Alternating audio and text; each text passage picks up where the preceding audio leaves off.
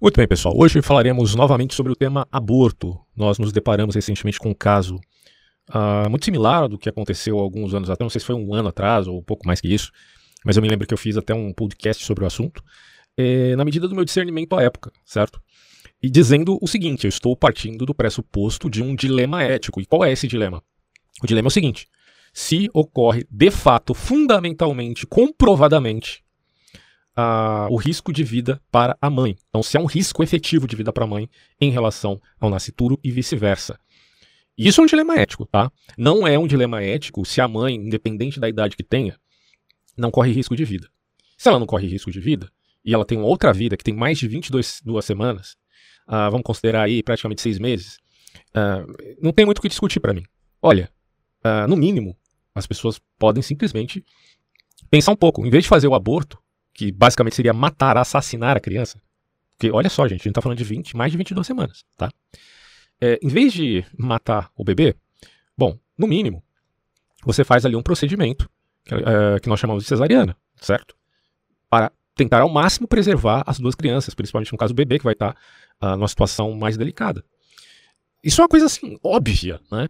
Porque é, uma, é um nascituro totalmente formado né? É, é, é aquela coisa, ah, mas 22 semanas, será que ele sente dor, não sente dor? Com todo respeito, cara. Olha para um bebê de 22 semanas. Aliás, a primeira coisa que a gente tem que lidar com, com essa questão é a seguinte. É, antes de você dar opini opinião sobre aborto, uh, de você querer meio que lacrar com a sua ideologia, antes de tudo, olha para a foto de um bebê de 22 semanas, fora do ventre da mãe, eu digo, tá? Porque muitos nascem prematuros. Olha para a foto desse, desse bebê. Olhou? Ok. Você tem coragem de matar um ser indefeso como esse? Não, com certeza não. A não ser que você seja um psicopata, certo? E aí eu não, eu não sinceramente, me, me causa muita estranheza um médico que aceite matar é, esse bebê só porque ele tá no ventre da mãe. Ah, tá no ventre, então não tem problema. Qualquer, qualquer diferença se o bebê, em muitos casos, alguns bebês conseguem efetivamente sobreviver quando é, saem do ventre de suas mães prematuros. Aqui a gente tem que avaliar a coisa partindo do, do seu fim, ou seja, partindo do concreto. Muitas vezes a gente quer avaliar a coisa só do, do ponto de vista uh, do arcabouço ideológico, aí você vai sofisticando ideias sem tocar a realidade, né?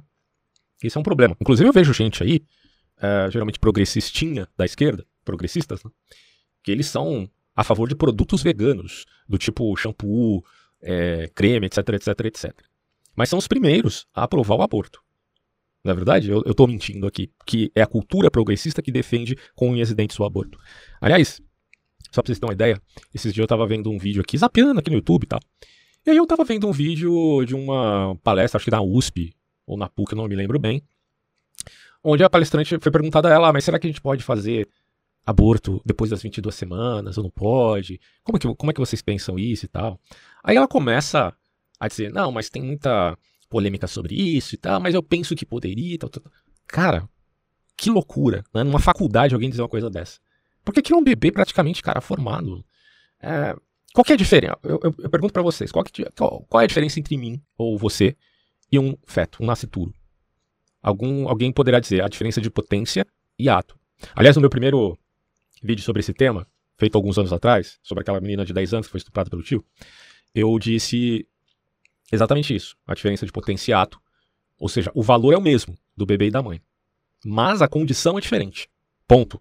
E do ponto de vista do dilema ético, privilegia-se a mãe. Caso haja de fato, repito aqui, a, o risco de vida da mãe. Mas tem que ser uma coisa efetiva. Tá? Na época eu não me preocupei em avaliar se qualquer opinião médica a esse respeito. Mas depois apiando aqui, pesquisando, eu vi que não era tão assim Assim, a justificativa foi que havia muito risco para a vida da mãe, mas era uma coisa bem polêmica esse assunto entre os médicos. Eu não sou médico, né? Então eu estava tratando do ponto de vista de havendo um dilema ético, tá? Então fiquem cientes disso, até pelo contexto dos bolsonaristas malucos lá que divulgaram o nome da menina, o hospital, não sei se divulgaram o nome, mas divulgaram o hospital e fizeram uma pressão assim, querendo usar aquela tragédia como uma questão política, né? Aí eu já acho um, claro que eu acho um erro terrível, porque a menina de 10 anos é uma vítima, assim como é uma vítima, o bebê abortado, certo? Mas claro, em graus diferentes aí. Aliás, eu sempre digo, né? Se você quer tratar um assunto como esse, trate de modo cirúrgico, não seja leviano. Não seja leviano. Eu vejo muita leviandade é, na, na, direita e na esquerda. Mas eu confesso aqui para vocês, há mais leviandade na esquerda. do ponto de vista do tema aborto que eu estou colocando. Eles são mais levianos. Porque, pelo amor de Deus, você defender a morte de, uma, de um bebê que poderia simplesmente, oh, faz a cesariana, tenta fazer com que o bebê viva. Ah, mas é uma questão psicológica. Ela não quer ser mãe. Tá, mas ela não precisa ser mãe. O fato dela ter gerado não implica que ela vai ser mãe da criança. Vai ter um laço sanguíneo. Mas e daí? Você está preocupado com, seu, com a sua dor psicológica, sendo que você. É, e isso implica em dor física e até a morte daquela outra, daquele outro ente que é vivo. E voltando àquela coisa, pra, voltando para a questão de, de ato e potência, toda potência é necessariamente implica em ato, tá? Então, teve muito cara de direita me acusou de, de ser a favor do aborto e tal, porque eu tinha colocado a luz do dilema ético essa questão naquela época, uh, dizendo que, que não tem essa de potência e ato. Sim, com todo respeito, cara. Potência é necessariamente ato. Faça a diferença entre potência e possibilidade, são coisas completamente distintas. Aliás, essa distinção filosófica entre possibilidade, potência e ato é fundamental até para você discernir o mundo que você vive. À luz de uma não de um não determinismo fatalista, como muita gente loucamente defende por aí, tá? O que implicaria até em problemas de caráter ético. Então, quando eu digo que um nascitura é, uma, é potência, eu não estou dizendo, não estou minimizando o valor dele frente àquele que nasceu, um bebê uh, totalmente formado em ato. O zigoto já é uma potência, certo? Então, enfim, deixando isso bem claro, eu repito aqui: ética é voltar para o mundo concreto. Se você acha que ética é defender o empacotamento legalista que impede a reflexão e mecaniza a ação, vide, podemos colocar assim, aquilo que acontecia lá na, na Alemanha nazista, porque é basicamente o que eles faziam, não tinha reflexão nenhuma, e a ética do, dos caras era vamos obedecer cegamente a nossa liderança. E se nós admitimos a ideia do darwinismo social, se nós admitimos a ideia de que a natureza é a única ética que existe, se nós admitimos a ideia da amoralidade, como Hitler admitia de forma explícita no seu Mein Kampf, então não há motivo para fazer muita reflexão em vista de trabalhar num campo de concentração para exterminar um outro povo, certo?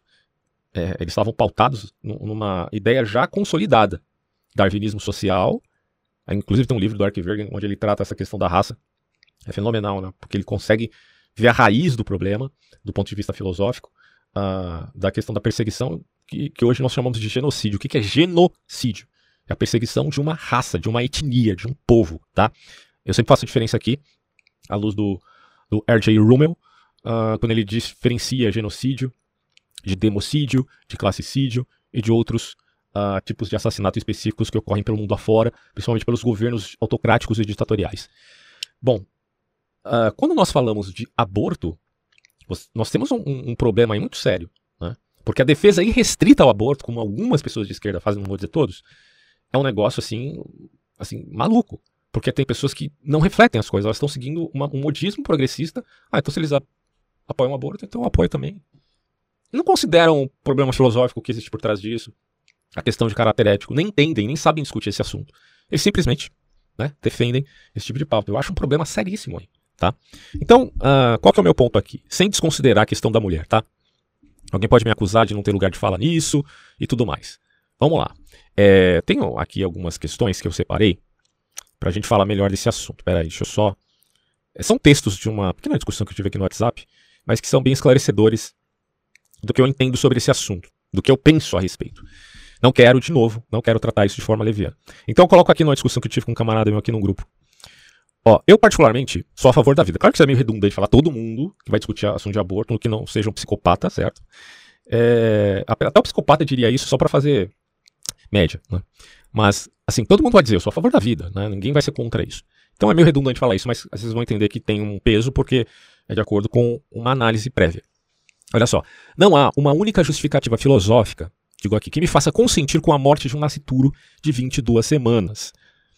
É, a não ser aquela questão do dilema ético efetivo, que implica, antes de tudo, no silêncio. Porque quando você tem que decidir entre, entre duas vidas, porque não há saída de fato, porque dilema é isso. É, dilema é quando você tem que escolher um lado ou outro. Quando não, não tem nenhuma saída. Porque se tiver, é um falso dilema.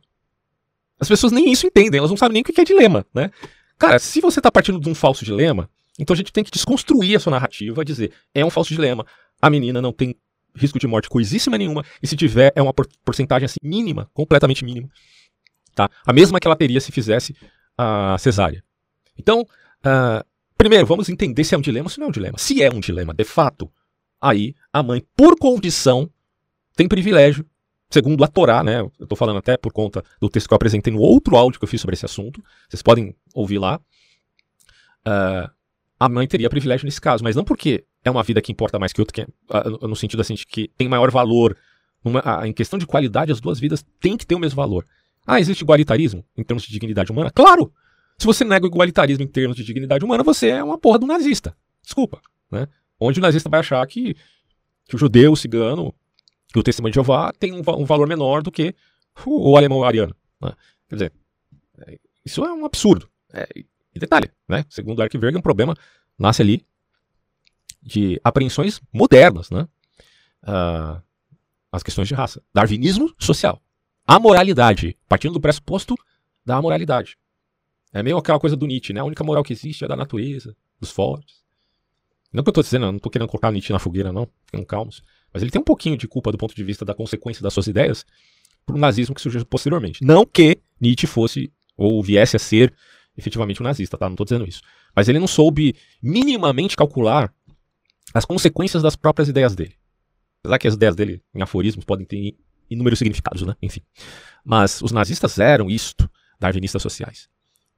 Aí eu coloco aqui, no caso do estupro, entendo que do ponto de vista jurídico, ela tem o direito de abortar. Então vamos diferenciar aqui o aspecto jurídico do aspecto ético. O aspecto jurídico aqui no Brasil diz que ela pode abortar. Claro que vai ter um peso de interpretação do juiz. Inclusive, a juíza do caso inicialmente foi bem, a meu ver. Ela disse: olha, tem gente que falou que ela induziu a criança a não abortar. Olha as palavras que a mídia, em sua novilíngua, né, gosta de. Eles querem manipular a opinião pública. Né? É, por isso que eles não colocam foto, uma foto de uma criança de 22 semanas na notícia. Porque se eles colocassem isso, praticamente quase ninguém seria a favor do aborto, cara. Né? A não ser que houvesse efetivamente aquele tal dilema ético que eu disse aqui, certo? Onde você tem que optar por uma vida ou por outra. Ah, e se eu opto pelo bebê e não pela mãe? É, cara, eu repito aqui. Primeiro, num dilema ético efetivo, você tem que priorizar o silêncio. Fica quieto. Respira, né? Caramba, e agora? É, é aquele dilema ético das crianças que nascem grudadas uma na outra, é, siamesas, né, que o Rachel coloca no livro dele sobre ética. Ele fala assim, olha, as crianças nasceram grudadas uma na outra, e por análise aqui, médica, técnica, elas vão morrer se permanecerem desse modo. Enfim, tem N situações aí que podem acontecer, tá? Então, crianças siamesas. E aí fica aquela questão. Então, se eu matar, ou melhor, uh, mas a possibilidade de eu fazer uma cirurgia aqui, só que nessa cirurgia uma delas vai falecer. Seria um assassinato induzido, pelo significado mesmo do conceito de assassinato. Então, o conceito de assassinato nem sempre está dentro do aspecto jurídico, dentro dessa contextualização que eu estou fazendo aqui das crianças. Então, nasceu as crianças grudadas uma na outra, e para uma sobreviver, outra morreria. E aí? É um dilema ético esse. Efetivamente, sim, é um dilema ético. Porque ou as duas morrem, ou uma sobrevive, intervindo numa operação que mataria a outra. É uma situação que quando você. Quer dizer, quando você fica diante disso, você fica quieto fica em silêncio. Não tem muito o que dizer sobre isso. É um verdadeiro dilema ético, tá? Ah, mas vamos continuar aqui, ó. É, que as mulheres estupradas sintam assim. Eh, deixa eu só voltar um pouquinho o texto, vamos lá, repetindo. No caso do estupro, entendo que do ponto de vista jurídico ela tenha o direito de abortar. Certo? Aqui no Brasil ela tem esse direito do ponto de vista legal, positivo. Então eu não questiono isso em termos de direito, mas sim ético. Uma coisa é o direito, outra coisa é a ética. Tá? Pois que o feto não é extensão da mãe, para que ela decida tirá-lo como se fosse um tumor, nem do estuprador como se fosse um pedaço do algoz, porque tem as mães que, que são estupradas, é, as mulheres que são estupradas e ficam grávidas, cara, eu tenho todo o pesar do mundo por conta disso. Eu sei que elas estão sofrendo, eu sei que é um martírio ficarem grávidas por conta disso. Psicologicamente falando, é uma tortura. E eu não quero minimizar essa dor de forma alguma, tá? E eu quero deixar bem claro que a, a culpa maior sempre será do estuprador, independente da idade da mulher que ficou grávida se é adulta, se é criança. Claro que no caso da criança é coisa muitíssimo mais grave, a meu ver. Mas em todos os casos é grave, certo? Eu sei que é uma dor terrível para a mãe. Mas veja o exemplo da atriz, recentemente, é um outro caso que aconteceu, ela ficou grávida e ela só descobriu quase no finalzinho ali, ela falou, não, eu não vou abortar. Ela até diz, ah, eu sou cristã, eu não posso abortar, é uma criança que está aqui, já está formada. Quer dizer, eu vou abortar esse bebê, matá-lo efetivamente? Não. Mas eu não posso suportar ficar com ele porque é filho de um alguém que, violent, que a violentou, né? E ela, o que, que ela decidiu fazer? Ter o bebê. e doá-lo no sentido assim de para uma família, para, para adoção, porque ela não tem condições de ser mãe dele. Aí eu vi muita gente criticando isso, principalmente alguns cristãos cretinos, né, para não dizer outra coisa, cristãos cretinos, tem muitos por aí, que dizendo que ela não, ela tinha que ficar com o bebê sim. Você, pelo amor de Deus, você não sabe elogiar a atitude dela, não. Ela decidiu não abortar, mesmo tendo sido estuprada. Porque legalmente, ela poderia. Bom, eu não sei, também depende do, é, do tempo né, que, que esse bebê estava sendo formado no ventre dela. É uma questão jurídica, eu não vou entrar aqui nesse aspecto, mas quem tiver mais detalhes sobre esse assunto pode dizer aí. Mas, pelo menos inicialmente, o fato dela ter sido estuprada, ela poderia ter abortado e não fez isso. Decidiu dar vida, decidiu que a, a criança poderia viver. Essa é uma atitude digna. E, mas psicologicamente ela não está preparada para ter para ser mãe. E ela tem todo o direito, porque ela não escolheu isso. Ela foi violentada.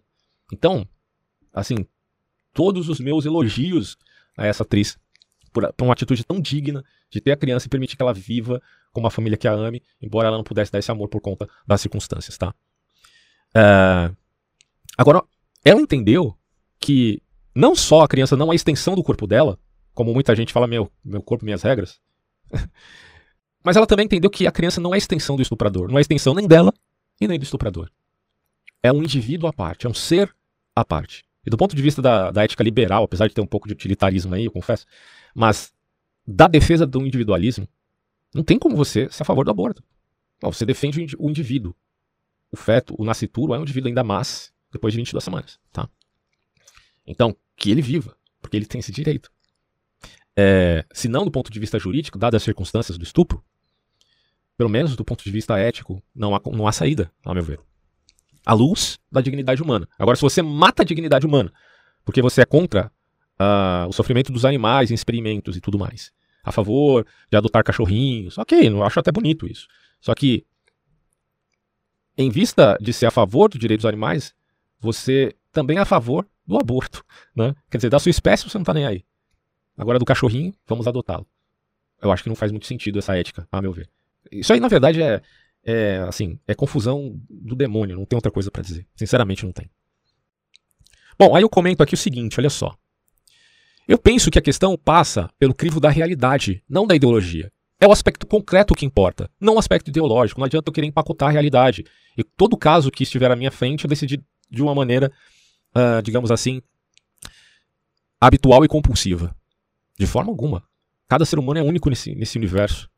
E cada caso, à luz das relações humanas, também é único. Então, claro, eu tenho o aval ético universal, que são os princípios éticos, para balizar, que é a luz da dignidade humana da minha espécie, para balizar, portanto, uh, escolhas contingenciais.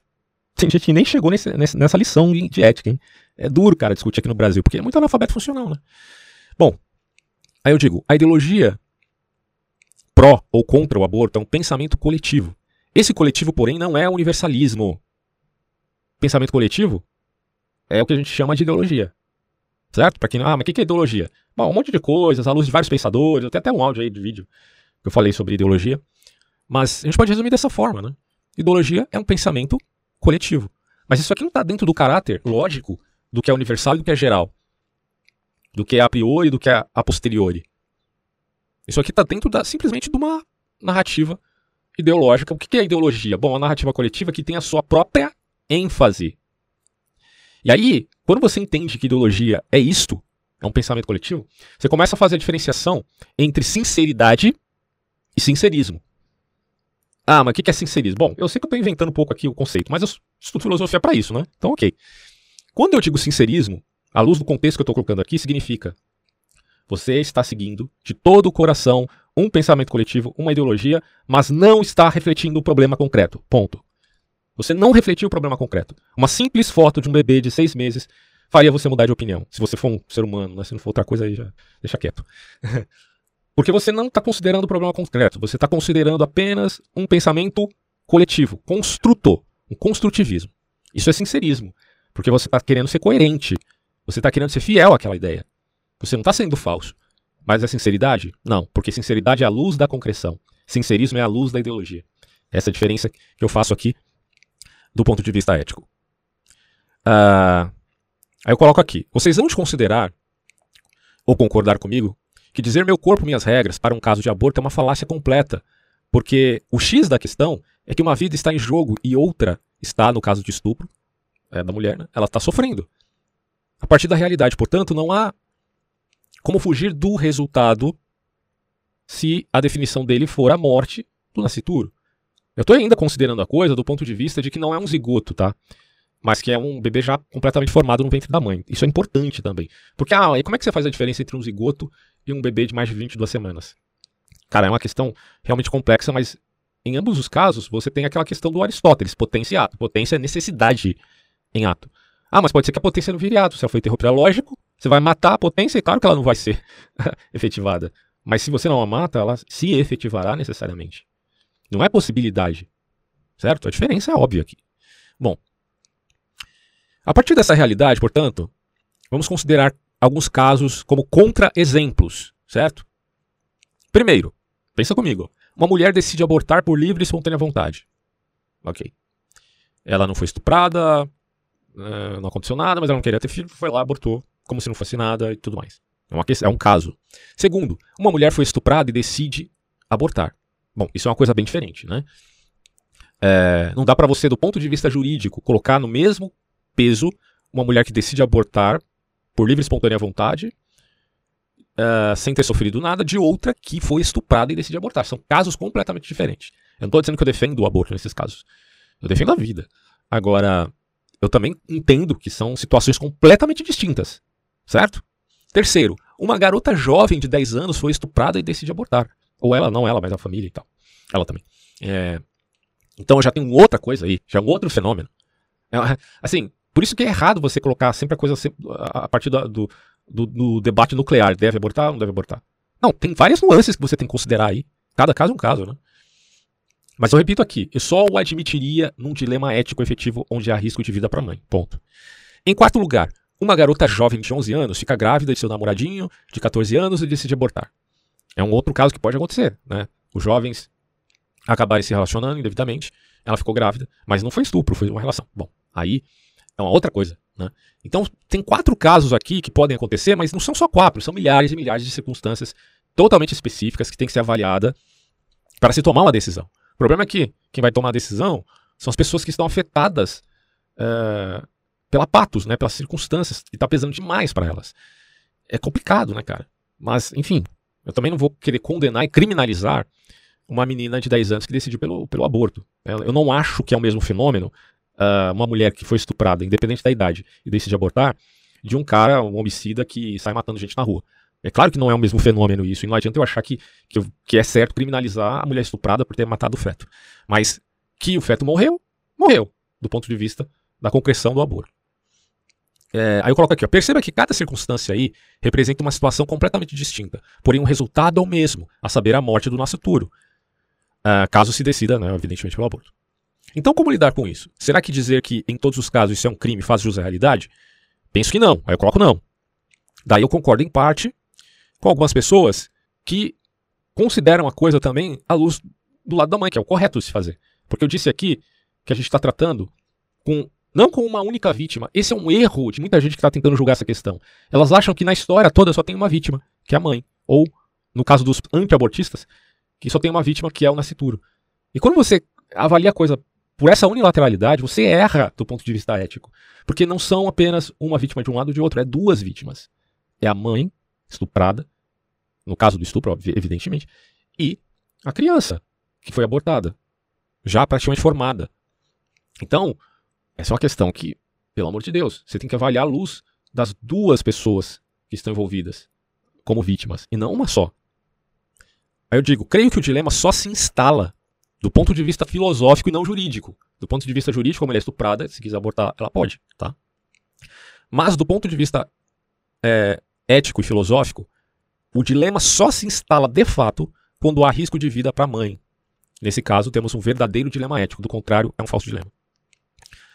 Aí eu digo, agora, de que, da questão zigoto, nascituro e bebê nascido, ou seja, uh, o, o, zigoto ainda está tá numa massa informe, digamos assim, em comparação com um, um nascituro de 22 semanas, ou sei lá, 23 semanas e tal.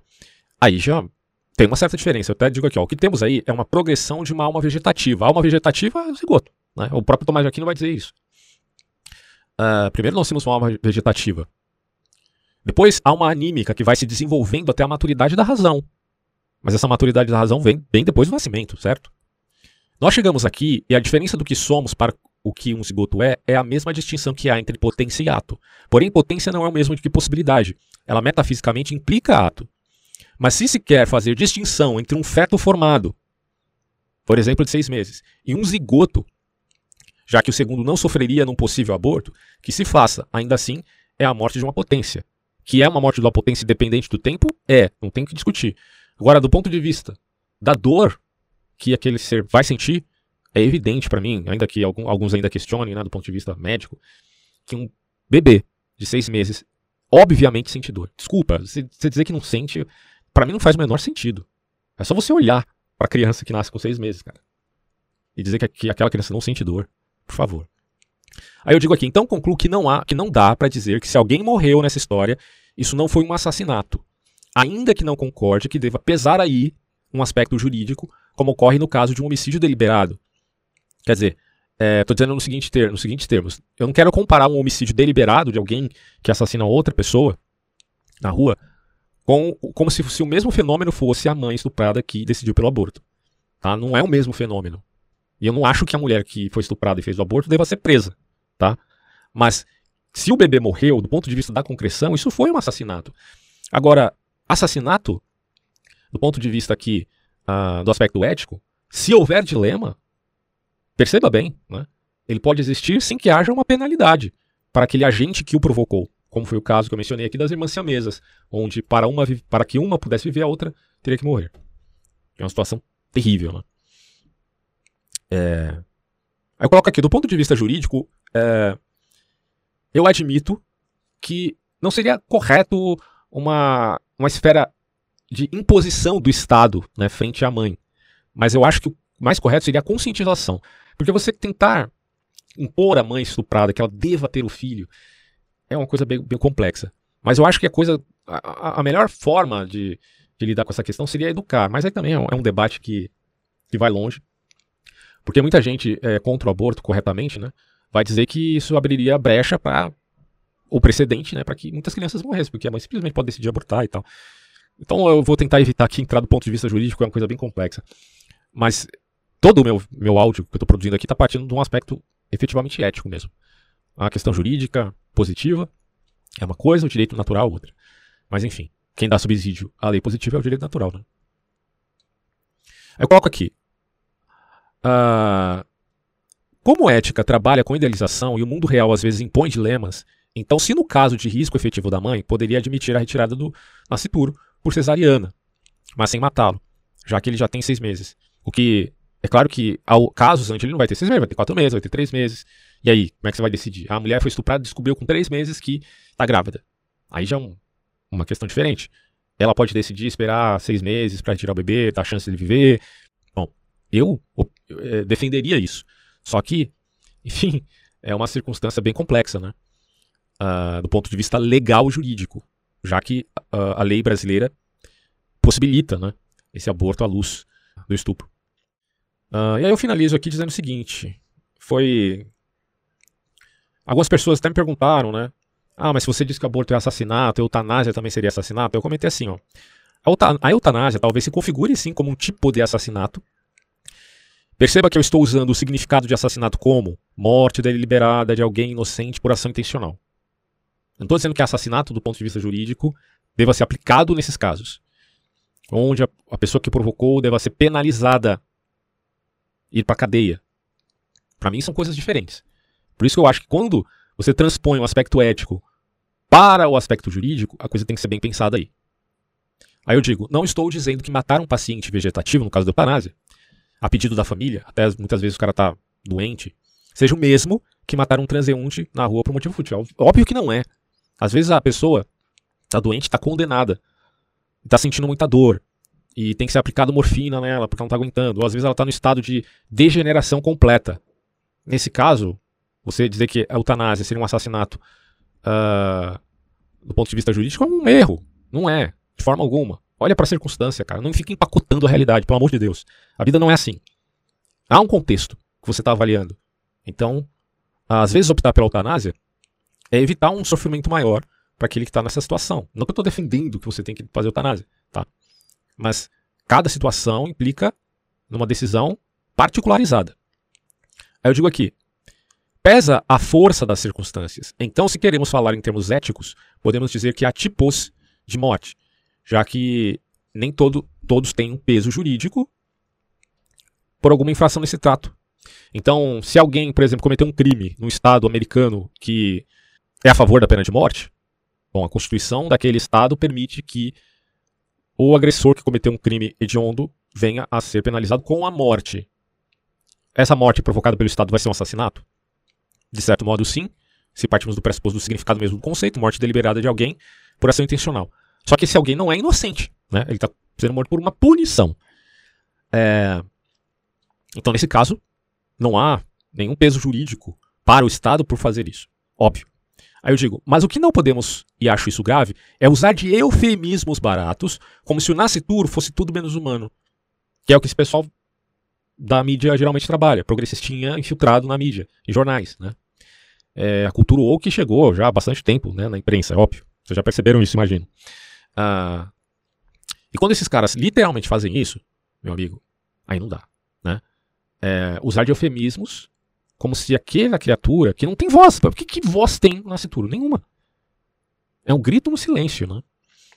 Mas olha para a foto desse bebê formado e diga se você teria coragem de matá-lo. Desculpa. Né? Você tem que. Eu, digo para quem é mais. Uh, que já parte desse pressuposto, né, de defender o aborto e tal, igual esse pessoal da USP que eu vi aí, uh, dizendo que ah, não, eu, teremos, teremos que admitir o aborto em alguns casos, mais, mais de 22 semanas. Assassinato. Eu digo assim, ó, além disso, na eutanásia, em boa parte dos casos, não há mais potência, e sim degeneração do ato. Se a gente entrar na, na métrica aqui aristotélica. Enquanto no nascituro, há potência caminhando para ato. Necessariamente, repito. Entendam a diferença de necessidade e possibilidade em filosofia. A criança ficará na mulher por pouquíssimo tempo. Eu sei que isso pode ser um sacrifício para ela, dependendo da circunstância. Mas o processo dura menos que um ano, né? Não vai passar de nove meses. E no caso do estupro, ela pode depois de seis, sete meses, fazer a cesárea. Claro, isso quem vai decidir, na verdade, é o médico, né? Avaliando o caso. Bom, então é isso, gente. Ah, eu sou a favor. Ah, eu sou contra o aborto. Ah, isso, aquilo. Vamos lá. Não é mais fácil a gente considerar a circunstância? Ah, mas se uma mulher então foi estuprada e descobriu que está grávida com um mês. É, vamos colocar assim, menos de um mês de gravidez. Se é a favor ou não do aborto. Bom, é, eu, como eu disse, eu sempre sou a favor da vida né, do direito à vida. Agora, eu não posso, não posso criminalizar uma mulher que decidiu por abortar, da mesma modo como eu criminalizo é, um homicídio qualquer que ocorra na nossa sociedade. São fenômenos diferentes, mas ainda assim haverá uma morte da potência. Então, do ponto de vista ético, há justificativa para a mãe prolongar essa gravidez para dar chance de vida ao nascituro. Essa é a minha opinião a esse respeito, tá? Então é isso que eu queria dizer. É, finalizo aqui esse áudio, esse vídeo. Espero que vocês tenham entendido o meu ponto. Uh, eu sei que é um tema complexo e eu sempre estou tentando aqui fazer as coisas sem nenhuma leviandade, tentando partir daquilo que realmente está acontecendo nessas circunstâncias.